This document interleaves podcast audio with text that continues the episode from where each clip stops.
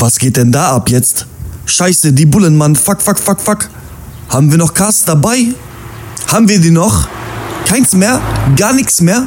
Gar keine mehr? Gar kein Cast mehr? Ein noch? Boah, die werden jetzt ultramäßig gefickt. Sieht man auch nicht allen Tagen. Max Ola hat äh, oft mit Podcasts zu tun. Privat aber. Aber ich meine, kann man nichts machen, ne? Wer eigentlich sagt, so, wer einen Cast zu viel hört, der hat irgendwann auch nichts mehr zu lachen. Aber die wissen, was sie da machen, so. Aber, aber ich mag Podcasts nicht. Blend mich voll, fuck mich mal nicht ab, ja? Haben wir noch Casts? Nee. Wer hat den letzten aufgenommen? Hast du den letzten Cast noch aufgenommen? Hallo? Hast du den letzten Cast noch aufgenommen? Ich schwöre, der will mich flachsen.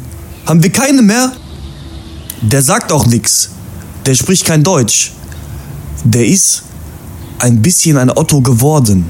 Aber ich habe Respekt vor dem. Der hat Daumen gemacht, so ist okay. Muss man erstmal machen können. Aber ich hätte jetzt Bock auf Cast. Max Ola hat immer, wäre der jetzt hier, boah, wir würden so casten. Ist das der Cast? Schwöre, dass ich den noch erleben darf. Unnormal.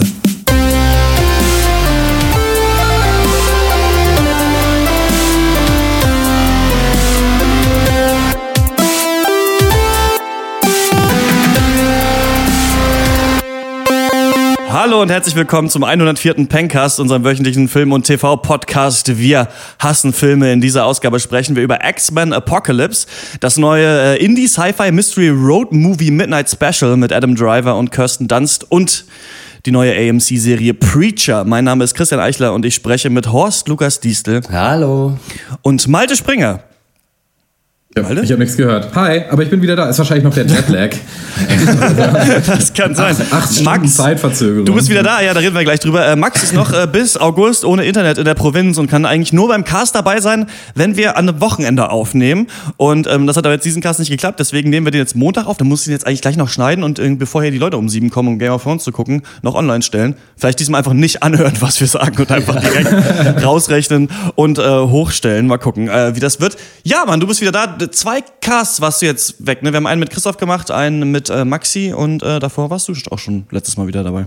Ja, bei Captain America war ich dabei und dann zwei mhm. Wochen ausgesetzt, zwei Wochen USA. Herrlich, ja. ich habe mich durch drei Staaten gefressen. Irgendwie frittierte Gurken, frittierter Cookie Dough, weiß ich, äh, frittierte Ravioli gibt es in St. Louis, eine Spezialität, sehr gut. Frittierte Kartoffeln. frittierte Kartoffeln, weiß nicht, wer sich das ausgedacht hat. Burger, Steaks, Rippchen. Ja, mega geil. Deswegen hat das, musste ich dann noch leider Sonntag absagen. Äh, ich musste noch aufessen, hatte noch Hunger, das ging nicht. Ja. Ja, aber jetzt, jetzt bin ich wieder da. Aber Schön. war geil, was habt ihr gemacht? So äh, die Familie deiner Freundin besucht? Ja, genau. Ich habe die komplette verteilt. Familie kennengelernt. Genau, auf drei Staaten verteilt. Ersten paar Tage in Houston, Texas, dann in Albuquerque, New Mexico. Und ja, natürlich habe ich den Car Wash besucht aus Breaking Bad, habe mir da ein Foto gezogen mit mir selber drauf. Äh, und dann noch St. Louis, Missouri. Jeweils so vier, fünf Tage ziemlicher Wirbelwind an Ereignissen. 60 neue Leute kennengelernt. Alle haben mich gehasst. Äh, deswegen muss ich dann noch wieder gehen. Naja. Wie in Freiburg sonst auch. Aber da kann man dann echt bei diesem Breaking Bad Car Wash kann man ein Foto von sich machen, oder was? Das ist so, dann glaubt man, dass es der aus der Serie ist. Naja, man kann, also es ist immer noch ein Car Wash, der auch immer noch äh, in Betrieb ist. Und ich, wir sind da hingefahren, ich habe da ein Foto gemacht. Also ich habe da niemanden gefragt. Oder, aber man kann da, glaube ich, eine Tour machen, wenn man das will. Das war mir dann aber noch ein bisschen. ja, dann einfach ganz normal, wenn man sein Auto waschen lässt, oder?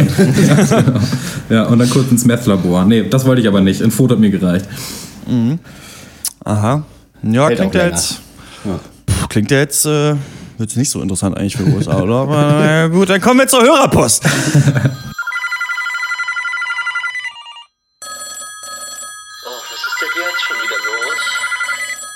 Wir haben eine äh, Post, eine Mail bekommen von Björn. Eine Post haben wir bekommen von Björn. eine, eine Post haben wir bekommen von Björn. Ähm, zu der Frage, was wir mal im äh, Horror-Podcast, wenn wir nochmal einen machen, wir haben ja letztes Mal zu Halloween eingemacht, was wir im nächsten besprechen sollen. Äh, er schreibt, ähm, Moin Jungs, hab mitbekommen, dass ihr noch offen für Empfehlungen für euren zweiten Horror-Pancast seid. Und hier sind jetzt die Empfehlungen. Die 120 Tage von Sodom, da habe ich ja persönlich richtig Bock drauf, den gucken. Ein Film, bei dem man nicht mehr vergisst, wann und wie man ihn das erste Mal gesehen hat. Selbst jetzt noch ist die Story und die Inszenierung so stark, dass ihr euch den nicht entgehen lassen solltet.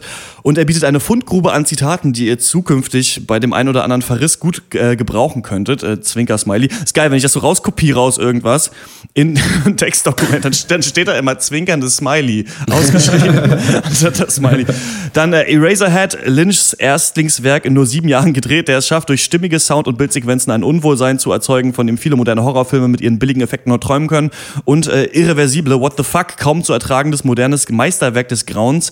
Am besten vorher nochmal schnell Menschenfeind geschaut, passt einfach. Viel Spaß in Anführungsstrichen beim Schauen, Björn. Vielen Dank, Björn, für diese E-Mail. Ähm, ja, die 120 Tage von Sodom, habe ich ja null Bock drauf. Ich bin mal verkatert bei einer äh, Freundin aufgewacht und sie hatte das Buch ähm, im Regal stehen. Ich habe angefangen, das zu lesen. Und das ist ja so ein mega Abfuck, was da passiert. Da sind ja irgendwie so vier reiche Typen, ich weiß gar nicht, wo das ist, ich glaube in Frankreich oder was, wo sie dann äh, ähm, an sich so ein, so ein, so ein, so ein Bumsschloss irgendwie aufbauen, wo dann in. Ach, ich habe doch mal aus Scheiß was vorgelesen am Ende von einem Cast, wo sie so einen Raum haben, wo nur so richtig hässliche Gestalten sind, weil sich der Mensch auch irgendwie im Hässlichen suhlen will und sowas. Und oh, da sind echt schon so. Und dann planen sie so, wie sie irgendwie ihre Töchter vergewaltigen und sowas, einmal im Kreis und ja. sonst was. Das ist ganz, ja, also wirklich, da rollen sich echt die Fußnägel schon hoch bei der ersten Seite, die man gelesen hat. Ich weiß gar nicht, will gar nicht wissen, wie der Film ist.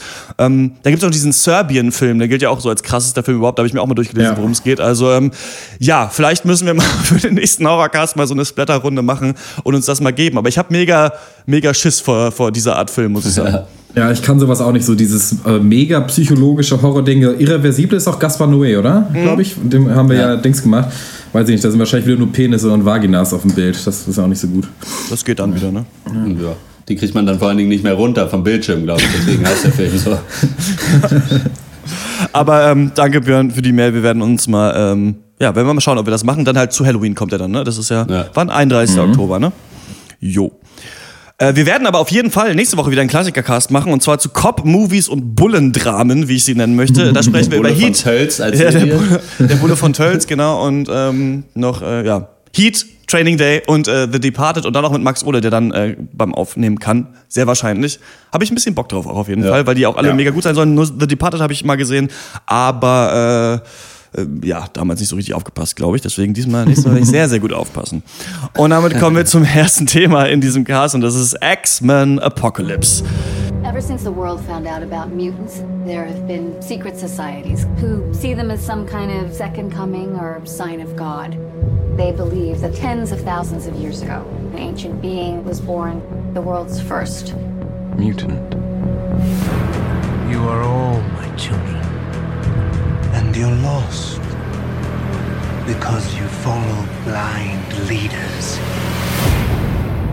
X-Men Akropolis begleiten Sie den Finanzberater Charles Xantopoulos auf seinen Reisen durch ein verschuldetes Griechenland. Was für ein Gag.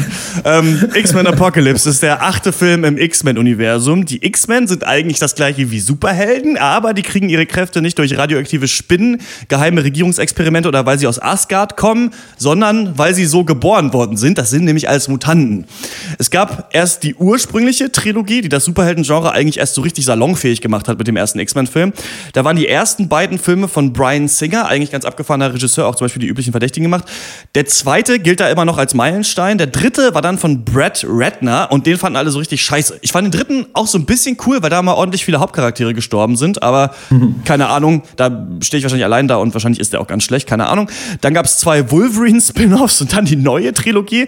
Der erste Teil, First Class, war von Matthew Vaughn, das ist der Typ von Kick-Ass und Kingsman.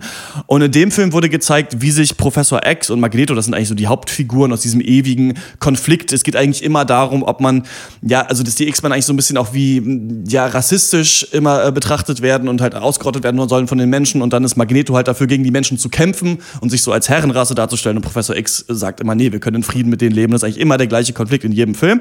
In dem First Class gründen sie da diese Mutantenschule. Im zweiten Teil, Days of Future Past, war wieder Brian Singer hinter der Kamera, also der die ersten beiden gemacht hat. Und da haben sich dann diese beiden Welten aus diesen beiden Filmen getroffen getroffen und die haben gemeinsam gegen so ein totalitäres Überwachungsprogramm äh, gekämpft. Da gab es dann auch Zeitreisen in die 70er und Heroinsucht und was nicht alles. Und den haben wir im Pencast 17 besprochen. Mhm. Und so zeigt sich, dass wir das jetzt schon so lange machen, dass wir auch über Fortsetzungen von Filmen reden, die wir mal besprochen haben. Ist ja ganz schön. Im neuesten Teil sind wir wieder bei den jungen neuen X-Men, also bei James McAvoy, Michael Fassbender, Jennifer Lawrence, Nicholas Holt und noch irgendwelchen B-listen Schauspielern, die niemand kennt. Der Bösewicht ist Oscar Isaac als Obermufti und Ägypten-Grufti Apocalypse. Das ist der erste Mutant, der sich seine vier Reiter der Apokalypse schnappt und die Welt Puh, ey, und hier geht mir dann echt äh, die Puste aus, muss ich sagen. Aber kommt, kommt hier noch irgendwer mit? Hat da irgendwer Bock drauf? Ihr? nee, gerade bei Apocalypse, dem Bösewicht, habe ich mich gefragt, ist das noch erlaubt so? Also er ist, er ist böse, er ist mächtig, er möchte die Welt beherrschen. Das geht immer noch als Bösewicht durch. Also sorry an Oscar Isaac, das ist ein guter Schauspieler, aber Apocalypse ist für mich ein richtig beschissener Charakter und hässlich noch dabei. Also die Kostüme, geht gar nicht, ey. Weiß ich nicht. Das ist aber nur das eine Problem an dem Film. Das andere sind die X-Men, dann haben wir auch den Titel vollständig. Sagen oft so, ähm, wir sagen oft so bei Filmen, kann man schon gucken, wenn man Fan ist. So. Aber X-Men kann man wirklich nur noch gucken, wenn man das alles kennt. Also hier wird ja nie irgendwas äh, aufgebaut oder erklärt oder wer wer ist. Ich weiß nicht, ob das Filmset irgendwie nur so aus Falltüren bestand. Auf jeden Fall fällt alle fünf Minuten ein neuer Charakter ins Bild und der ist dann auch dabei. also weiß ich fand, nee, mich hat das richtig genervt. Ja, äh, ist schon krass, oder? Also, dass halt gleichzeitig werden irgendwie 700 Storylines parallel erzählt und eine ist un also uninteressanter als die andere heißt. Das ist echt unglaublich. Du, du, siehst immer nur Bilder und denkst dir, ja, na und? So, weiß ich nicht. Das ist so geil. Und du weißt nicht, Oscar Isaac wird so gelobt, aber da hast, kannst du auch einen Besenstiel mit dieser Maske hinstellen. So, also der macht ja nichts, sondern leuchten die Augen ab und zu. Kommen wir auch später nochmal drauf, beim Midnight Special. Äh, also, äh, nee, was ist das denn für ein Müll einfach? Keine Ahnung. Also, ich, sind ja, wie viele Mutanten haben wir da drin? Irgendwie 80 oder so? ich habe auch das Gefühl, ja. Und mittlerweile mittlerweile werden ja auch so wieder Leute eingeführt als neue Charaktere, die man dann aber schon so aus alten Filmen kennt. Und dann soll man auch schon so halb, glaube ich, wissen, wer die sind oder man soll es nicht wissen. Und ich meine, es ist einfach wirklich so, dass man mit Days of Future Past ist man einfach den, den Shark gejumpt und jetzt reitet man einfach auf diesem Hai-Kadaver da einfach durchs Meer und ballert alles um und springt über alle Tiere, die man sonst noch finden kann. Es ist wirklich, es reicht. Also das ist wirklich das Korrelat oder das, das Endstadium des, des Super, Stadium des Superheldenkinos, finde ich, was wir hier sehen, weil es wirklich völlig ja. belanglos ist, was passiert, wer was macht. Und ähm, natürlich gibt es da Leute oder einen eigentlich, der mir gut gefallen hat, das ist Michael Fassbender, aber der kann auch echt ein Stück Tofu spielen oder sowas, ist völlig egal. weil Der gibt sich halt zu 100 Prozent in jede Rolle rein, die er spielt. Das finde ich gut. Magneto kriegt ja hier so diesen Arc, dass er dann doch wieder versucht hat, sich mit den Menschen zu versöhnen. Dann wird seine Familie umgebracht und dann sind er auf Rache und schließt sich dann diesem Apocalypse an. Aber dieser Film und der Plot, das bröckelt alles so auseinander, wenn man da nur über eine Sache mal länger nachdenkt. Also zum Beispiel mhm. ist ja dann ist Apocalypse hat dann auch diese vier Reiter der Apokalypse, ne? Und dann sagt diese Warum eine FBI-Agentin, sagt dann ja, oder sagt irgendwer, ja, das, das hat er ja aus der Bibel, ja, oder vielleicht hat die Bibel es von ihm. Und dann, und dann sagt er halt so, okay, ich suche die stärksten Mutanten. Und das ist halt einfach irgendeine, die da bei ihm in Ägypten vier, ist. Ja, so, dann irgendwer anders noch. Wie, wie, wie heißt die dann nochmal? Diese, die mit dem Schwert, die, Psylocke. die alles, Psylocke, Psylocke, ja. natürlich, ja. Und, ähm, und dann halt noch, wer ist noch? Dieser Engelstyp, der auch in, dem, ja, in der gleichen Stadt so irgendwelche Angel derselbe Typ wie damals in den anderen Filmen, der mit den Flügeln? So, ich weiß, weiß ich nicht. Also ich habe das Gefühl, nicht. und dann halt noch Magneto, ne? Und der schließt sich ihm an und ich, ich find's in Ordnung, dass man sagt, okay, Magneto gibt jetzt einen Fick auf alles, dann kann ich auch mit diesem blau, blauen, äh, dieser Mülltonnenmann irgendwie mitlaufen und dann versuchen irgendwie Kairo zu verwüsten und eine neue Stadt aufzubauen oder was.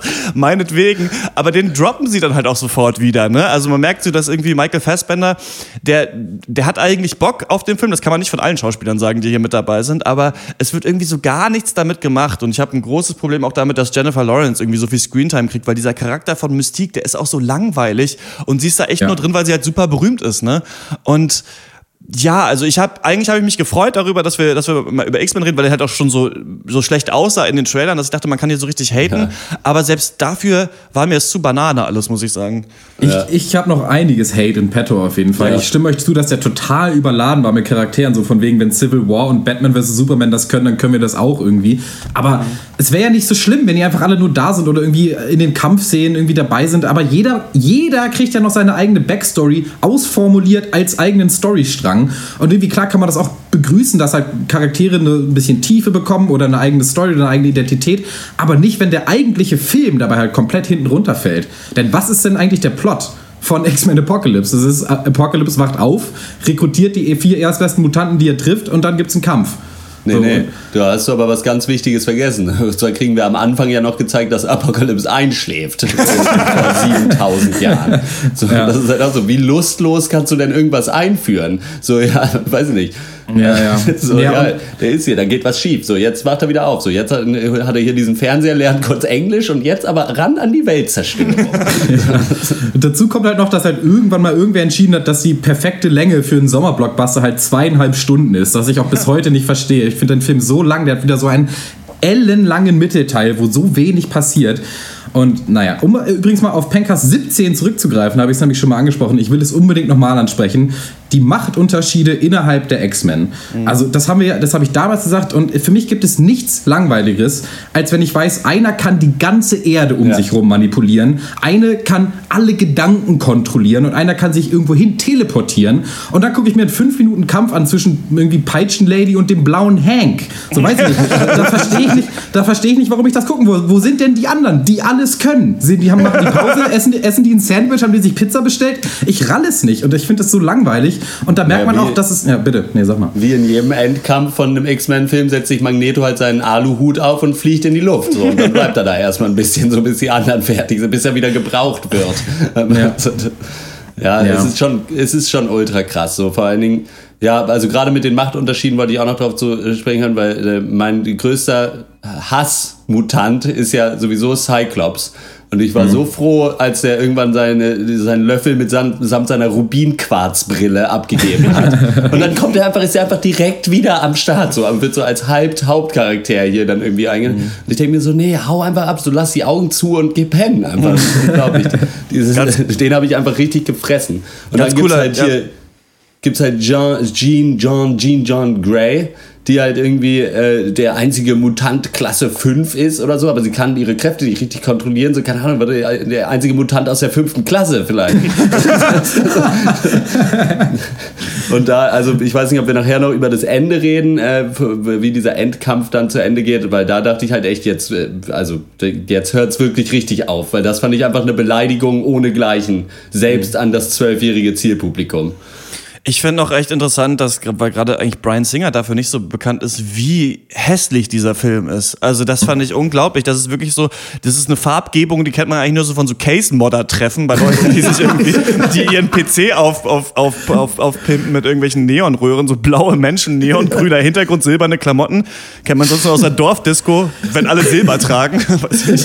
Und ähm, das hat mir überhaupt nicht gefallen. Und auch, auch, das ist auch so inkohärent von, von den Szenen her. Also dann gibt es mal irgendwie so einen Underground-Kampf, dann reden wieder zwei Leute ewig miteinander und dann gibt es halt die berühmten Quicksilver-Szenen, die alle total ja. abfeiern in der Fanbase.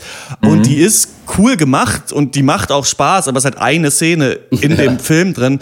Und auch da dieser, der, der Bogen, der bei Quicksilver da gespannt werden soll, Magneto ist sein Vater, erfahren wir einfach so irgendwann, das ist jetzt einfach mhm. so und dann wird es aber auch nicht mehr so richtig angesprochen. Das gibt es ja noch so ein bisschen und alle wissen das so ein bisschen, aber dann wird daraus auch nichts gemacht und so plätschert das halt irgendwie vor sich hin. Am Anfang dachte ich noch so, ganz cool, dass vielleicht, dass die Exposition so lang ist. Hier wird sich auf Charaktere konzentriert, aber es wird alles immer sofort aufgegeben und dann werden, dann kommt diese komische Regierungsagency und dann ist da Wolverine auf einmal wieder und ja, du denkst ja. echt so, ja komm, weiß ich nicht. Und das ist äh, was, was wir die ganze Zeit jetzt beobachten und das ist eigentlich wirklich auch das, was Avengers ausgelöst hat. Also mit äh, Captain America Civil War, Avengers 2 und jetzt auch wieder dem, dass du einfach ganz viele Superhelden brauchst, um dann wieder irgendwelche Spin-offs zu machen. Und ich finde, wenn du es machst, dann musst du es wirklich ähm, verkleinern, die ganze Sache. Dann nimm dir irgendwie zwei, drei Mutanten aus dieser Schule, die irgendein Abenteuer erleben, die irgendwas machen müssen, dann, dann kann es vielleicht funktionieren. Aber das Problem ist, dass wir auch schon die ganzen Charakterbögen von manchen Charakteren schon komplett gesehen haben in der Trilogie ja. vorher. Also was mit ja. denen passiert, werden eingeführt und sterben dann am Ende und zwischendurch müssen sie über sich hinauswachsen und können ihre Kräfte nicht kontrollieren und sonst was. Und jetzt fängt es halt wieder an und dann denkst du dir irgendwann so, ja, was wollt ihr damit? Wen, wen soll das noch interessieren? Und ich glaube auch wirklich, dass das auch viele Comic Filmfans nicht so doll finden werden, diesen Film, weil echt irgendwie das nicht richtig für sich alleine steht als Film, sondern einfach nur mal alle Leute aus irgendwelchen Filmen zusammengepackt werden und hier halt nochmal einen Endkampf machen können, der wahrscheinlich drin ist, weil es in Days of Future Past keinen richtigen gab. Also da gab es mhm. nicht so eine CGI-Materialschlacht ja, in Anführungsstrichen, die es jetzt hier gibt, aber die ist halt auch wirklich, wie du sagst, wenn jeder irgendwas anderes kann und es überhaupt nicht zusammenhängt, halt völlig belanglos, weil du nie weißt, was auf dem Spiel steht. Ne? Ich finde, da muss man echt ja. zehnmal nochmal Mad Max hintereinander gucken, um sich das wieder rauszuspülen irgendwie aus den Augen, was man hier gesehen hat. So. Ja. ja, das ist halt richtig Special Effects, man, da am, Inter äh, am Ende sowieso. Und äh, ja, was du schon sagst, ist, man hat keine Angst um die Charaktere. Und das ist auch bezeichnend, dass der eine äh, Charakter in dem ganzen Film, der am meisten Menschen auf dem Gewissen hat, ist ein polnischer Polizist mit einem selbstgebauten Flitzebogen. so. Und das ist kein Witz. So, das ist, ja. Also zumindest nach Ap Apokalyptika oder wie der heißt, ist der auf jeden Fall der zweitschlimmste von allen. So. Und das ist halt einfach so lame alles. Es ist so lame. Was ich frage mich auch, ob sich die, ähm, die Macher oder einfach vielleicht Brian Singer nicht auch einfach dadurch ins Bein geschossen haben, dass sie es halt irgendwie durch 13 unlogische Twists halt hinbekommen haben, diese ganzen Rollen jetzt wieder zurückzubringen. Weißt ja. du, die es halt aus den anderen Filmen schon gab und da die halt mit jüngeren, hippen Schauspielern zu besetzen. Für mich macht das die Sache irgendwie nicht, nicht mehr neu oder frischer oder lebendiger. Für mich ist das immer noch irgendwie eine Mischung aus den anderen acht X-Men-Filmen, die es vorher schon gab. Ich habe das Gefühl, ich habe das schon gesehen. Es wirkt irgendwie abgenutzt. Auch die Action. So, ja klar, die Quicksilver-Szene, ne, natürlich war die voll fett. Ja klar, aber auch die gab es schon eben im letzten Film. Die wurde auch nur noch mal neu aufgegossen. Und äh, wovon X-Men ja auch viel gelebt hat, sind, ist halt dieses Teamwork. Mhm. Zwischen, dafür gibt es ja so viele, dass die zusammenarbeiten. Das habe ich auch schon in den früheren Filmen viel besser gesehen. Der ja. politische Aspekt hat diese Integration von Mutanten in die echte Welt gibt es hier wirklich auch nur am Rande. Und mal Stichwort echte Welt, wo waren die Menschen in diesem Film? Also wo war die Welt? Irgendwie nur Kollateralschaden im Hintergrund. Es gab ein bisschen die Armee, die fünf Minuten gelabert hat, aber sonst auch nichts. Irgendwie, naja, und auch schauspielerisch langweilig fand ich. Super langweilig. Ja. Sophie Turner als Jean Grey fand ich mega flach. Jennifer Lawrence hat eh irgendjemand komplett den Stecker bezogen. Also wie äh, bestellt und nicht abgeholt, fand ich. Total schlafwandelnd einfach durch den und der Rest irgendwie austauschbar. Hübsche Gesichter, junge Leute. Naja, irgendwie schlecht. Ja, irgendwie viel, die ganze Zeit Backstory erklärt von irgendwelchen Leuten, aber kein Charakter da richtig charakterisiert. Und, und man ist ja. auch wirklich verwirrt. Also da kommt ja dann nochmal dieser eine Typ da aus dem ersten Film, der was kann? Der kann einen Strahl aus dem Bauch schießen oder das was? Das ist der Bruder mhm. von Zyklop. Ja, genau. Mhm. Und dann ist der ist halt auch nochmal da und, und, und so gut hat, glaube ich, niemand aufgepasst in diesen anderen Filmen, dass man bei manchen Charakteren noch weiß, oder diese FBI-Agentin, wer die waren. Also ja, da, da sind ja sogar Charaktere im Film, die sich nicht mehr richtig dran erinnern können, wer die Leute ja, sind. Genau. Und so ging es mir eigentlich auch. das fand ich auch in dieser Szene, wo dieser Matthew oder wie der heißt, der Bruder von Cyclops, ich glaube, Matthew ist sein Mutantenname, weiß ich nicht genau, aber äh, wo der dann da auf einmal ankommt und dann so, ach ja, das ist ja hier der Bruder von ihm. Und da wirklich auch die Schauspieler alle so aussehen, so, ah, ach so, ach so das, das macht er hier am Set. Ich habe mich schon gewundert. So, keine Ahnung, ey, unglaublich, ja. Äh, für mich gibt es äh, zwei von zehn Punkten, für, die sind für äh, die schauspielerische Leistung von Michael Fassbender. Der hat mir auch hier wieder gut gefallen. Aber ich finde, dass man echt Kopfschmerzen hat in diesem Film und überhaupt nicht weiß, was los ist. Und auch ja, nicht weiß, also gar kein Problem gezeigt bekommt, was irgendwie gelöst werden muss, sondern einfach nur Dinge gezeigt bekommt. Die explodieren, Leute rennen irgendwie durch, erzählen über irgendwelche Geschichten, von denen man keine Ahnung hat, was sie sind. Also ähm, nicht mal eine Enttäuschung, weil man hat es schon so ein bisschen erwartet, aber ja, mit, mit Days of Future Past ist das Franchise an den Bach runtergegangen, der war ja noch in Ordnung, aber jetzt weiß ich nicht, was sie da noch machen sollen. Ich glaube, sie machen jetzt so ein so ja dieses junge junge Team dann wahrscheinlich, die dann irgendwas zusammen machen, keine Ahnung. Ähm, auch der Konflikt zwischen äh, Professor X und Magneto, der eigentlich cool ist, zwei gute Schauspieler, ist halt ausgereizt und ist hier auch eigentlich kaum mehr drin. Von mir gibt es äh, einen von zehn. Ich war nämlich, obwohl ich nichts erwartet habe, noch enttäuscht. Äh, vor allen Dingen über Magnetos Storyline, den ich eigentlich immer noch mit am sympathischsten, weil halt am verständlichsten irgendwo sah, weil war, weil der sich immer wenigstens irgendwie mit Sachen auseinandergesetzt hat. Und dass da dann hier einfach die Story ist, ja, der hat sich irgendwie damit abgefunden äh, und ist jetzt wieder gut quasi oder macht gar nichts mehr und dann, ah, aber dann soll er wieder schlecht werden. Ja, was machen wir? Ja, genau, wir töten nochmal seine Familie, so wie in der normalen Backstory auch schon von Magneto, nur diesmal dann die Jüngeren und nicht die ältere Generation. Sehr schön, jetzt ist er wieder böse.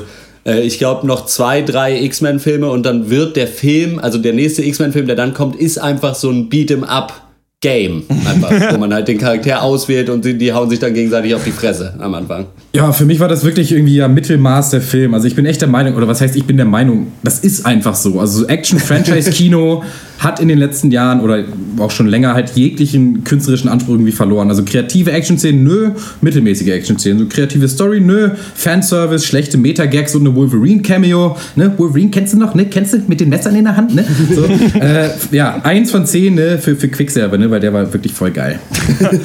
X-Men Apocalypse ist in den deutschen Kinos. Äh, was ist eure Meinung zum Film? Seid ihr Fans des Franchises und dann auch immer noch, auch noch nach diesem Film? Was hat euch daran gefallen, was nicht? Denn eigentlich ist es schon aufwendig gemacht auf jeden Fall, aber was da gemacht wird, äh, ist, war den Aufwand nicht wert. Schreibt uns an podcast.drpeng.de. Und wir kommen zum nächsten Film, Midnight Special.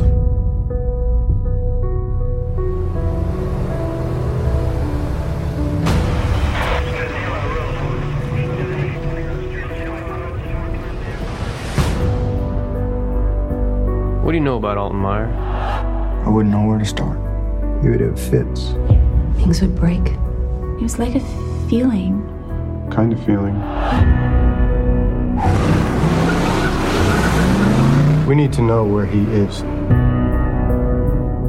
Midnight Special ist ein Science-Fiction-Drama von Jeff Nichols. Äh, Der hat Matt gemacht mit Matthew McConaughey. Den wollte ich schon immer mal gucken, habe ich bis jetzt aber noch nicht Ey, die gemacht. Hälfte geguckt Ähm, und dann eingepennt. Ah, Aber schade, hat ganz gut ich- angefangen. War ganz, war nicht schlecht. Okay. Äh, ja, worum geht's? Im Midnight Special treffen wir einen achtjährigen Jungen namens äh, Orton und seinen Vater Roy, gespielt von Michael Shannon.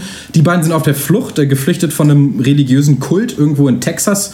Dieser Kult verehrt Orton als so eine Art Messias, denn, das ist der Clou des Films, Orton besitzt übernatürliche Fähigkeiten und wie sich dann noch relativ schnell herausstellt, ist ziemlich mächtige übernatürliche Fähigkeiten. Und äh, die rufen dann eben auch das FBI auf den Plan, die dann nach Orton fahnden lassen und in Person von Paul Sevier, gespielt von Adam Driver, äh, aka Kylo Ren aus Star Wars, die nehmen dann die Verfolgung auf. Ähm, ja, die, die beiden sind also auf der Flucht, bekommen Hilfe vom Polizisten Lucas, von Joel Edgerton gespielt.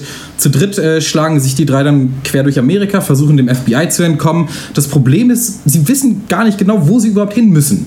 Alles, was sie wissen, ist, dass Orton zu einem bestimmten Zeitpunkt irgendwo sein muss um dort einem, ja, einem extrem wichtigen und weltverändernden Ereignis beizuwohnen.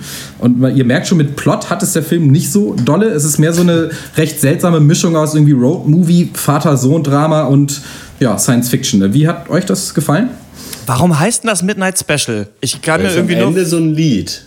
Okay, ich frage mich, weil ich, ich, mir kommt das so vor, als hätte man versucht, ein ernsthaftes B-Movie zu machen beim Midnight Special. Das eigentlich voll die bekloppte Geschichte hat. Der Sohn hat irgendwelche Superfähigkeiten, die Regierung und der re- religiöse Kult jagen ihn und der Vater, sein Kumpel und noch dann die Mutter später müssen ihn irgendwo hinbringen. Und man weiß ja auch im ganzen Film dann nie so richtig, was hat es mit diesem Kind auf sich und was ist los. Ja. Aber irgendwie, ich weiß auch nicht ganz wie, schafft der Film es durch den sehr guten ähm, atmosphärischen Soundtrack wahrscheinlich, die solide schauspielerische Leistung und irgendwie gute Kameraarbeit, einen da so ja, so leicht reinzuziehen, würde ich sagen, und dann immer so ein bisschen hinterm Boot herzuschleifen. Und man denkt sich immer so, ah ja, mal gucken, was hier noch passiert. Und hm, ah, der Junge, ja, das ist ja alles auch so ein bisschen bedrohlich. Aber letzten Endes, am Ende erinnert man sich da eigentlich an überhaupt gar nichts, finde ich, aus diesem Film. Also ich fand es, fand das von der Stimmung her, hat es funktioniert, aber eigentlich, du kannst halt auch nicht so viel machen aus einem so äh, ja simplen Plot eigentlich und ähm, deswegen hat das nicht so gut funktioniert äh, bei mir, obwohl der ja so auf Festivals und sowas gute Kritiken bekommen hat und deswegen wollte ich den auch besprechen. Der ist jetzt schon ziemlich lang in den deutschen Kinos, aber ähm, ich hatte viel Gutes gehört und deswegen ja habe ich das vorgeschlagen, hier darüber zu reden. Ich fand den am Anfang echt cool, weil ich das mag, wenn ein Film einen einfach so reinschmeißt und dann macht, ma- fährt man halt da erstmal mit in dem Auto und kriegt dann so nach und nach mit, worum es wirklich geht. Das kriegst du ja aber nicht. Also du kriegst so ganz am Rande mit, worum es geht, aber worum es wirklich geht, wird dir einfach nicht offenbart. So. Weil irgendwie auch selbst mittlerweile, selbst wenn das CIA schon weiß, wo er hin will und die Leute wissen, wo er hin will, dann weiß ich es immer noch nicht. Und ich denke mir so, ja, aber warum habt ihr es mir denn, ähm, ich möchte es auch gerne wissen. Und vor allen Dingen, wenn sich dann rausstellt, dass es völlig irrelevant ist, der Ort, ja, äh, an sich, sondern es geht ja nur darum, was da passiert. Und dann, ja, da hat mich der Film dann irgendwann wieder verloren, so weil ich mir so dachte, ja gut, wenn ihr mir nicht sagen wollt, warum das Interess also warum das relevant ist oder warum der gejagt wird, dann und mir auch nicht genug gebt, dass ich es mir selber zusammenstückeln kann, so dann interessiert es mich halt nicht. So, so lange lasse ich mich nicht vorspiel äh, vorführen, quasi. Ja. Äh, ich muss erstmal sagen, ich habe den Film schon vor einem guten Monat gesehen, bevor ich wusste, dass wir den überhaupt besprechen. Einfach weil ich Bock hatte, mal wieder so ein Indie-Sci-Fi zu sehen. Halt mhm. ohne Blockbuster-Ansprüche, ohne Franchise, mit einer Handvoll guten Schauspielern. Und ich muss sagen, genau wie bei dir, Christian, es ist wirklich wenig hängen geblieben. Eigentlich ist nur eine Stimmung hängen geblieben. Das liegt ja. halt daran, dass der Film so vage ist. Man hat es ja in der Beschreibung ja schon gemerkt. Und, und dass er wirklich ein sehr, sehr langsames Tempo fährt, der Film. Das muss man schon auch sagen. Der ist ziemlich lahm, aber jetzt nicht im schlechten Sinne lahm. Also das war mir alles so ein bisschen zu reserviert, so ein bisschen zu subtil. Man erkennt halt immer nur die Ansätze, auch von irgendwelchen Subtext-Thematiken, irgendwas mit religiösen oder äh, technologiekritischen Sachen. Aber wenn ich jetzt wirklich mal den Finger drauflegen müsste und sagen müsste, worum es hier geht, was genau mir hier gesagt werden soll, dann muss ich sagen, ich weiß es nicht. Ich weiß es nicht. Ich wusste es vor einem Monat nicht. Ich wusste es direkt nach dem Film nicht und ich weiß es jetzt immer noch nicht. Ja. Das dreht ich sich ja. ehrlich gesagt nicht, ob es da was gibt. Dann. Mhm. Also ja, ich äh, normalerweise habe ich da richtig Bock drauf, so da den Subtext aufzudröseln bei diesen Sachen, aber es ja. passiert hier eben alles nur an der Oberfläche. Also wird gesagt, der hat Fähigkeiten, da ist der religiöse Kult, da ist die Regierung und die suchen den. Und da denke ich mir auch mal, also jetzt mal ganz ehrlich, jetzt B-Movie-Skript hin oder her, aber die werden von der Regierung gejagt und das ist alles, ja. sie sind in einer anderen Van gestiegen, jetzt werden wir sie niemals finden. Das ist halt immer so, einfach so, wie, wie tölpelhaft und blöde, die sich da einfach immer wieder aus der Misere ziehen können, finde ich auch schon ganz schön interessant. Und dann diese ja. Vaterfigur von Michael Shannon gespielt. Der hat einen Bart, der stammelt rum. Du hast es reserviert genannt. Ähm, ich habe den nicht richtig abgekauft, dass die Vater und Sohn sind. Klar, er hat halt viel leidend in der Gegend rumgeblickt und ähm, dann am Ende auch sehr stolz auf sein Kind, auf seinen Spross. Aber der, den haben sie auch nicht wirklich doll charakterisiert, diesen Jungen. Und irgendwie hat mir da so ein bisschen die Realität ge gefehlt. Und da wurde halt immer viel versucht, mit dem Soundtrack halt die Szenen ähm, dann besonders bedrohlich oder äh, interessant wirken zu lassen. Visuell hat es mir gut gefallen. Also nicht nur von der Kameraführung, sondern auch von den Effekten, als dann da mal so ein Satellit aus dem Weltall runterkracht haben sie dann doch so ein bisschen mit dem Budget angezogen. Das, das, das, das mag ich gerne. Also bei so kleinen, ja, so Fantasy-Sci-Fi-Filmen, die dann in bestimmten Szenen dann doch ein bisschen mehr Aufwand betreiben. Das ist auch mhm. so bei äh, What We Do in the Shadows, den ich neulich nochmal geguckt mhm. habe. Da gibt es ja auch diese Fledermaus-Kampfszene und das sieht eigentlich total cool aus. Also da haben sie auch relativ viel Geld in die Szene gesteckt. Aber sonst was soll man noch sagen? Adam Driver hat mir ganz gut gefallen in der Rolle, wobei ich echt nicht glaube, dass das ein guter Schauspieler ist. Der kann halt diese eine Sache irgendwie machen, rumstehen, ein bisschen seltsam gucken. Und halt bei Star Wars passt er ganz gut, weil er halt diese, diese kindlichen Wutausbrüche hat. Aber ja, was ist denn da, was, ich meine, die sind in so einem religiösen Compound da ewig aufgewachsen. Muss da nicht irgendwie mehr dahinter sein? Müssen die nicht irgendwie verblendeter sein eigentlich? Die sind ganz normal alle, die Leute irgendwie, die sind ja. Ich weiß es nicht. Also, da wird dir so viel gegeben, aber dann nichts richtig ausformuliert. Ja, das mehr kommen soll. Ja. Die Leute sind alle ganz normal, unterhalten sich aber auch nicht genug miteinander, mhm. finde ich. Also es ist immer, es wird halt kurz, wenn mal was passiert, dann wird, werden kurz zwei Sätze ausgetauscht, was gerade passiert ist, und dann war es das so. Und deswegen kaufe ich auch diese Vater-Sohn-Beziehung nicht ab, weil nichts passiert, außer dass er einmal sagt, so du sollst nicht rausgehen. So, und dann irgendwie, dann später noch ein bisschen was, aber da ist dann auch so, weil irgendwann geht es ja einfach dazu über, dass irgendwie alle nur noch mal sagen, äh, machen, was der Junge sagt und dann funktioniert es irgendwie. Und irgendwie insgesamt, ja, es passiert einfach so wenig und es interessiert einen dann auch einfach nicht, was noch passiert, fand ich. Und ein kleiner mhm. Tipp noch an, äh, falls irgendwelche Regierungsleute äh, vom äh, BND oder so zuhören, wenn ihr verhindern wollt, dass irgendwer irgendwo hingeht, dann ist es meistens besser, sich einfach da hinzustellen, wo er hin will und nicht drumrum einen 5 Kilometer Radius äh, ganz vorsichtige Vorsichtsmaßnahmen zu treffen. Aber das nur so am Rande. Nee, ich sehe das eigentlich ein bisschen positiver, also die dramatische Seite des Films. Diese Vater-Sohn-Beziehung, ich fand es eigentlich richtig gut oder besser als dieses Sci-Fi-Hintergrundgewand. Äh, ich, ich fand Roy war gut gespielt und ich fand auch Joel Edgerton als, als der Kumpel, als der Dritte im Bunde, fand ich auch sehr gut. Und ich fand, die, die sahen halt so schön abgehärtet und verzweifelt verzweifelt aus. Klar, Verzweiflung ist nicht die schwierigste Emotion zu spielen, aber ich finde, man hat schon ein gutes Gefühl dafür bekommen, wie beschissen die Situation eigentlich ist und ich fand es auch recht real. Und vielleicht auch wegen dem Look oder beziehungsweise die Locations, denn diese dunklen äh, mhm. Motelzimmer, diese Backstreets und äh, diese ranzigen Tankstellen, ich fand, das war schon dicht und das war auch irgendwie glaubwürdig. Aber ja, ich hätte mir auch genauso wie ihr gewünscht, dass halt ein bisschen weniger nur angeteasert wird und ein bisschen mehr das Ganze unterfüttert mit Dialogen, mit mehr Bildern. Ja, das, ja, wo ich das so krass fand auch, ist, äh, es gibt ja eine Szene, also irgendwann ist ja dann die, äh, wenn ich das richtig verstanden habe, die leibliche Mutter von diesem Kind auch da. Ja. Und dann gibt es eine Szene, da äh, ist dann äh, mit dem Jungen wieder irgendwas und dann äh, geht sie, also die Mutter, zum Vater und sagt, hey, ist dir eigentlich klar, dass es sein könnte, dass wir morgen unseren Sohn nicht mehr haben werden? Und ich dachte mir so, okay, geil, jetzt, ja, jetzt reden mal Leute darüber, was passiert. Und dann sagt er irgendwie, er nickt, glaube ich, nur oder so, und dann ist die Szene vorbei. Und ich denke mir so, aber da wurde es doch gerade interessant. Das ist doch ein interessanter Konflikt, den man beleuchten kann. Und dann, da hätte der Film dann auch ein Thema, halt Kindesverlust oder was weiß ich was, oder wie sehr musst du dich von deinem Kind trennen können. Oder. Das ist da aber alles wirklich, wenn überhaupt, nur ganz seicht drin. Ja, und das ja. ist einfach schade. Ja, das ist natürlich drin, dann am Ende, wie der Film endet, so kann man natürlich sagen, darum geht's vielleicht ein bisschen Coming of Age oder sowas. Ähm, mir waren die Charaktere auch irgendwie zu unsympathisch. Also ich finde, da hätte man noch ein bisschen Humor trotz der schrecklichen Lage vielleicht reinlegen können, einfach um die Charaktere ein bisschen sympathischer zu machen, dass sie ein bisschen mehr ans Herz wachsen, dass ein bisschen mehr auf dem Spiel steht. Also schöner Film vom Look and Feel her, aber sonst fand ich nichts Besonderes eigentlich, Midnight äh, Special. Ähm, fünfeinhalb von zehn Punkten gibt's von mir. Ja, mehr Stimmung als Film. Das war gut gemacht. Das war im Endeffekt aber irgendwie hab, bin ich das Gefühl nicht losgeworden. Ich war unterwältigt. Ich wollte mehr. Ich wollte mehr von dem Film. Deswegen gebe ich auch nur äh, sechs von zehn Punkten. Ja, das trifft es eigentlich ganz gut. Bei mir sieht es ähnlich aus. Äh, Ich gebe auch 5 von 10. Wüsste aber auch wirklich, das ist auch so ein Film, wo ich beileibe nicht wüsste, wem ich dem em- empfehlen würde. Also ich kenne keine Person, Mensch, die diese Art Film mag. So, weiß ich nicht. Ja, man muss halt so doll auf so richtig ruhige, ernste Indie-Filme stehen und dann gleichzeitig halt Bock auf so Sci-Fi-Zeug haben. Da gibt's schon mehrere Leute, glaube ich, die, für die es theoretisch ist. Vielleicht wir auch, hatten vielleicht auch da noch Lust drauf irgendwie, aber letzten Endes über die Laufzeit, finde ich, ja, bleibt einfach irgendwie nichts Ja, hängen. und dann muss das, das der Sci-Fi-Aspekt auch mehr geklärt werden. Ja, So, weil es werden oder? keine Also, Gedankenexperimente oder große Fragen irgendwie aufgeworfen ne, in diesem Film. Ja. Das ist echt nur, ist einfach nur, eine, nur die langsamste Flucht der Welt. Was ist eure Meinung zum Midnight Special? Ähm, hat euch gefallen oder nicht? Schreibt uns an podcast at drpeng.de. Und wir kommen zu Preacher. What do you want, kid? It's about my dad.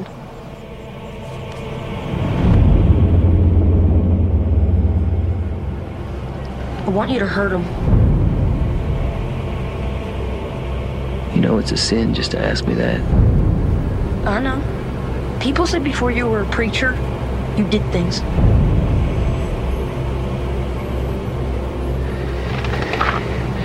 How hurt you want him?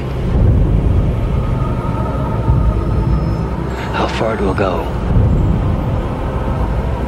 Preacher ist eine amerikanische Serie von Evan Goldberg, Seth Rogen und Sam Catlin, die auf den Comics des gleichen Namen basieren und auf AMC, glaube ich, gelaufen. Und das ist, yo, ist eine ziemlich coole Serie, yo. Also irgendwas fliegt durchs Weltall und kommt auf die Erde und fliegt in irgendwelche Prediger rein, die kurze Zeit später explodieren. Cool. Dann gibt es Jesse Custer, gespielt von Dominic Cooper. Der ist jetzt Prediger in Texas, hat aber ganz schön viel Gewalt erlebt in der Vergangenheit und trinkt schwarze Klamotten und trinkt Whisky im Auto, vermöbelt sogar noch ab und zu Leute. Mega cool. Dann gibt es noch Cassidy, einen irischen Vampir, der nimmt Drogen und kloppt sich mit Leuten und benutzt ganz viele Schimpfwörter. Hyper cool. Und was ist das? Eine Frau gibt's auch noch, die keinen Fick gibt und Leute vermöbelt. Ultra cool. Und dann kommt dieses irgendwas aus dem All und fliegt in Jesse rein und er explodiert aber nicht. Wow, mo- mo- mo- mo- monster cool. Fandet ihr The Preacher scheiße oder seid ihr 13-jährige Pickelgesichter? Also erstmal ein Prediger, der eine dunkle Vergangenheit hat und auch noch Alkoholiker ist. Also krass, was die sich immer für neue Sachen ausdenken. Was kommt als nächstes? Eine Detektivin, die eine dunkle Vergangenheit hat und Alkoholikerin ist? Vielleicht ein Straßenkopf, der eine dunkle Vergangenheit hat und Alkoholiker ist? Also die, das ist schon verrückt kreativ, diese Serie. Muss ich sagen, nee, ich konnte das nicht ertragen. Es ist halt zu 100% konzipiert für diese ganze Benji, Jessica Jones, Comicbuch-Action-Fanboy-Gemeinde. Alles muss cool sein, alles muss fetzen, alles muss explodieren. Dann noch ein flotter Spruch hinterher. Aber man will aber auch ernst genommen werden als Serie. Und das ist für mich eine Kombination, die hat noch nie geklappt. Und das klappt auch hier nicht. Mach entweder kompletten Trash, wie so dieses Ash vs. Evil Dead, das hatten wir vor ein paar Monaten mal. Dann kann ich das wenigstens noch respe- respektieren, auch wenn ich es nicht so gerne mag. Oder gib mir halt vernünftige Charaktere und eine Geschichte. Aber bei Preacher sind die Charaktere halt wandelnde Klischees und die Geschichte ist, ja, lass mal Leute abmetzeln, das werden die Zuschauer schon fett abfeiern. Ja, Preacher hat für mich eigentlich wirklich perfekt abgebildet, was ich an US-Serien nicht mag. Erstmal ist das so dieses, dieses so Religionskritik für Zurückgebliebene. Weißt die Leute sind so verblendet in der Kirche, aber die Kirche ist auch voll korrupt und durchtrieben und der Preacher ist ein Badass und, äh, und dann so, du hast es gerade schon gesagt, so überlebenscoole Charaktere. Weißt du, der Vampir mit dem Akzent, das ist coole Girl, das eine Bazooka aus irgendwelchen Blechbüchsen baut. Der trinkende Preacher, hier auch, du hast auch schon angesprochen, wieder meine Lieblingsszene, Mann sitzt im Auto und trinkt straight aus der Flasche Alkohol, der hat bestimmt Probleme. dann, dann, so eine, dann dieses Hillbilly-Texas-Setting, wo eine Frau dann von ihrem Mann geschlagen wird und der ist voll das Arschloch, das Kind muss darunter leiden und sie trägt es aber mit, mit Würde, wahrscheinlich bis sie jemand befreit oder bis sie sich dann selbst befreit und dann kommen halt so übersinnliche Monster und das ist irgendwie wahrscheinlich in Ordnung, aber man merkt einfach stark, dass es auf einem Comic basiert, finde ich. Das ist genauso ein bisschen wie, es hat mich mhm. sehr an die uh, The Walking Dead Comics erinnert, von denen ich ein paar gelesen habe. Das ist, ja, man möchte bei Comics und auch so bei Videospielen, glaube ich, oft einfach nur besonders krass sein und einfach besonders viele heftige Szenen zeigen, die dann aber auch gleichzeitig cool sind. Ich finde aber, irgendwie klappt das in, im Comic-Gewand besser, wenn jemand dann noch einen komischen Spruch drückt und alles super düster ist. Aber hier wirkt mhm. das eigentlich eher lächerlich alles. Und ich meine, am Ende, das kann man ja mal spoilern, das ist ja nur die erste Folge, ähm, dann hat der Preacher ja diese übersinnlichen Fähigkeiten, kann quasi Leuten sagen, was sie machen sollen und sagt halt so zu einem Open Your Heart zu deiner Mutter. Und dann geht der halt dahin zu ihr ins Altenheim und reißt sich das Herz aus. Und das ist halt das, das gleiche Konzept wie bei Robin Hood Helden in Strumpfhosen, leiht mir euer Ohr, wo die Leute dann diese Ohren dahin schmeißen. so. Und das ist halt ein Minigag. Und hier soll das halt die große Offenbarung sein. Ich kann das wertschätzen, dass die Comic-Fans von Comic, der auch echt heftig sein soll, jetzt ihre Serie bekommen. Ich finde es in Ordnung, dass äh, Seth Rogen das macht. Aber für mich war das überhaupt gar nichts. Also das, nichts daran mhm. hat mich irgendwie sonderlich interessiert, weil auch hier auch wieder fand ich mir die Charaktere zu unsympathisch auch waren. Also nur so Abziehbilder, halt einer cooler als der andere. Nix für mich auf jeden Fall. Ich ich glaube, was du da ansprichst, ist äh, auch ein großer Punkt, den ich sagen möchte, nämlich die Tatsache, dass es halt auf dem Comic basiert. Und ich glaube, so ein Comic kann es sich leisten, mega krass zu sein, weil du bei einem Comic eher dazu angehalten bist, so das, was an Charakterisierung der Charaktere fehlt, dir selber auszudenken, mhm. wie beim Buch. So. Da mhm. äh, kriegst du halt nicht so viel gezeigt. Es ist nicht so eine Reizüberflutung, deswegen hast du mehr Zeit, dir selber was dazu zu denken. Und dann kannst du vielleicht selber als Leser irgendwelche Sachen oder dich besser da reinversetzen in den Charakter. Wenn aber das im Film oder in der Serie passiert und da die ganze Zeit überall ständig was passiert, dann machst du das halt nicht und dann verkümmern die Charaktere halt mega auf der Bühne. Wenn ich dir jetzt noch sagen äh, müsste, was Jesse Custer ausmacht, ich weiß es nicht. Der ist aus irgendeinem Grund jetzt in der Kirche und hat früher mal Leute vermöbelt. Und ja. er trinkt Whisky aus der Flasche. Das sind so die drei großen Pfeiler des Lebens. weiß ich nicht.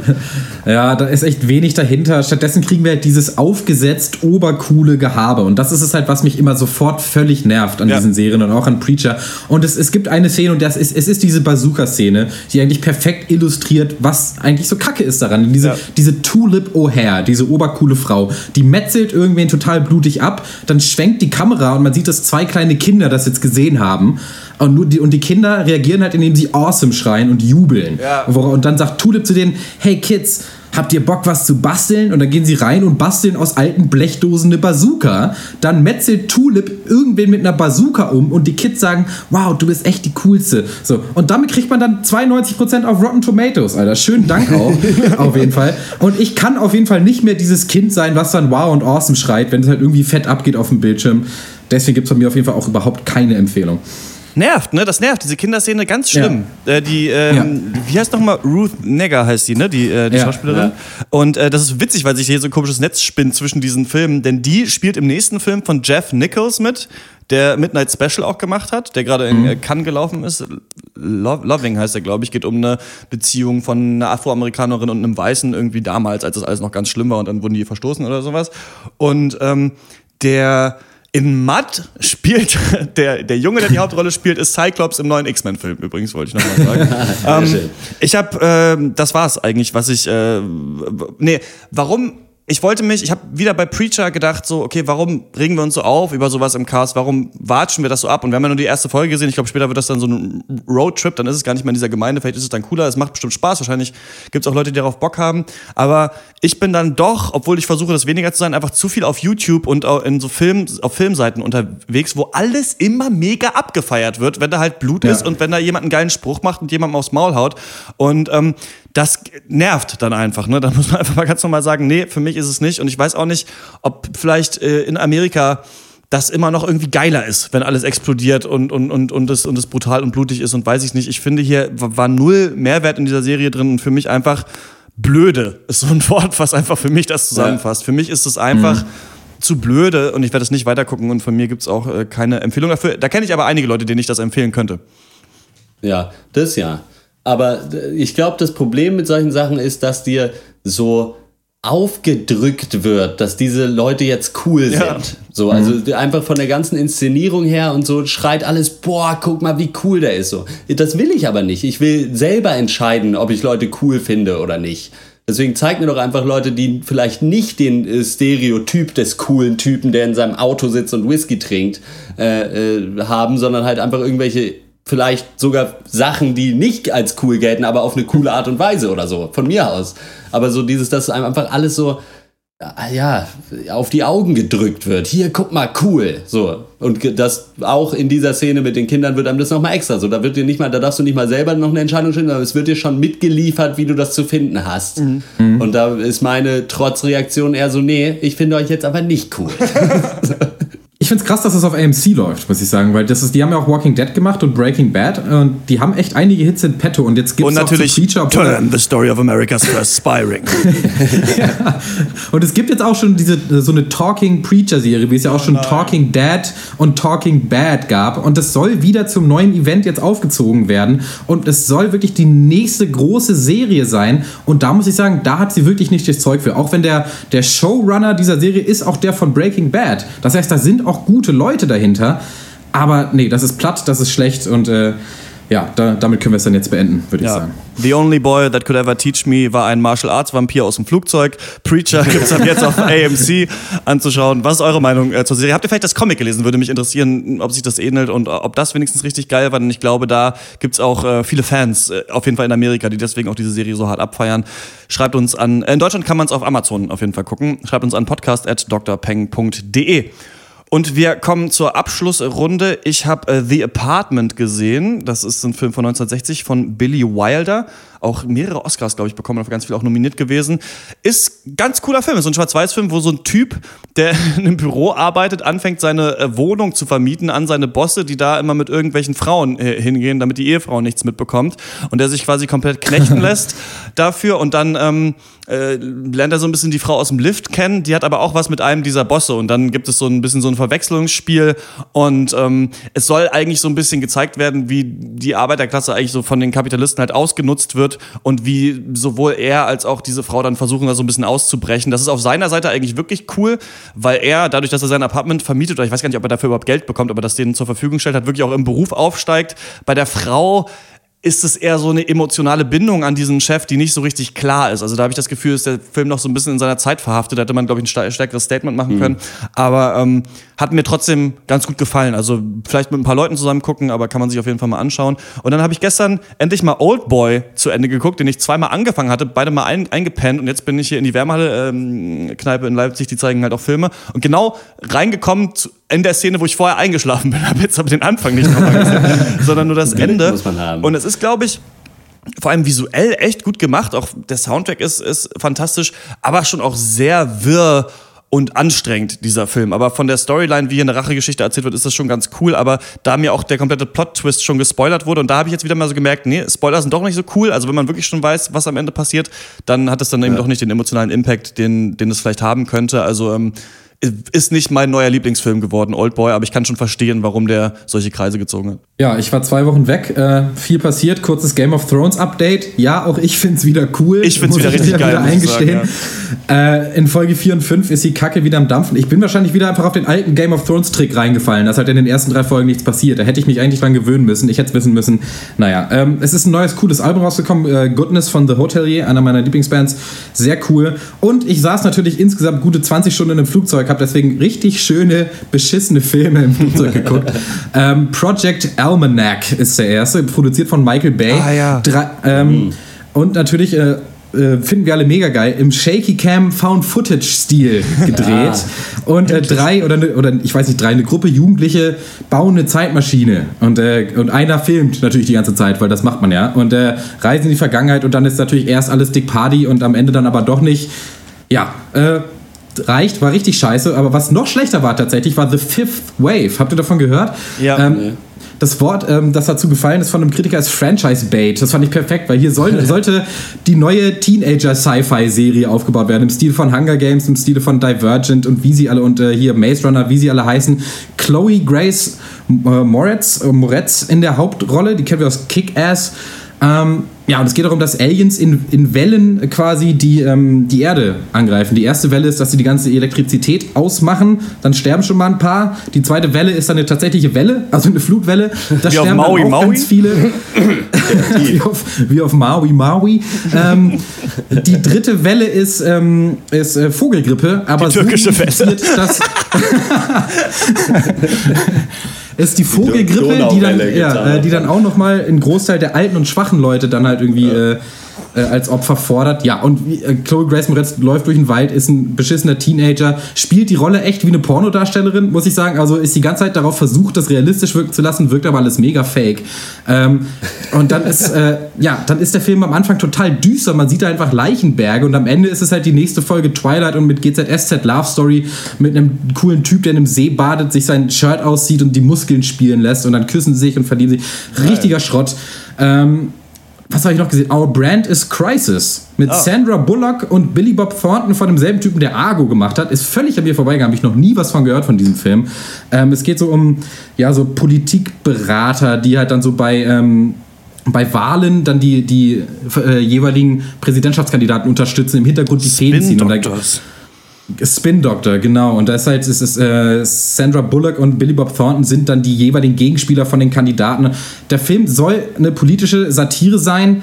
Äh, ist er auch, aber was ihn halt total äh, schlecht macht, ist, dass er den dümmsten Slapstick-Humor hat. Also dann irgendwie, dann, dann wird eine Ziege von einem Auto überfahren und dann soll man darüber lachen und danach soll das politische Statement kommen. Äh, ja, war leider auch nichts, aber es gibt auch einen Grund, warum diese Filme im Flugzeug laufen. Ja, soweit von mir. Äh, das war meine Abschlussrunde. Ja, schön. Ich hab nix.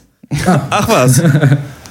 äh, mir ist einem wieder aufgefallen übrigens, äh, das fällt mir jetzt mal beim Schneiden auf, ich bin mal gespannt, wo es jetzt ist, dass ja mein Mikro, das haben wir, glaube ich, noch nie angesprochen, auch im Cast, ja immer so einen Aussetzer hat, immer irgendwann, wenn ich rede, weißt ja. du? Dann, vielleicht passiert es gerade jetzt und man hat es nicht gehört. Ähm, aber, keine Ahnung.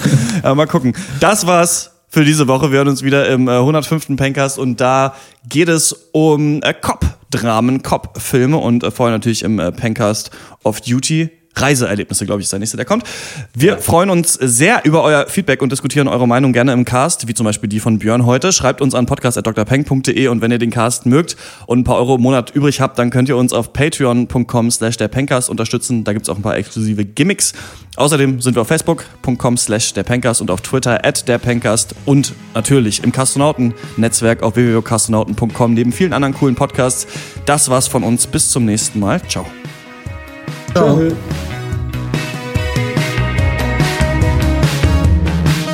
I've got you on your knees.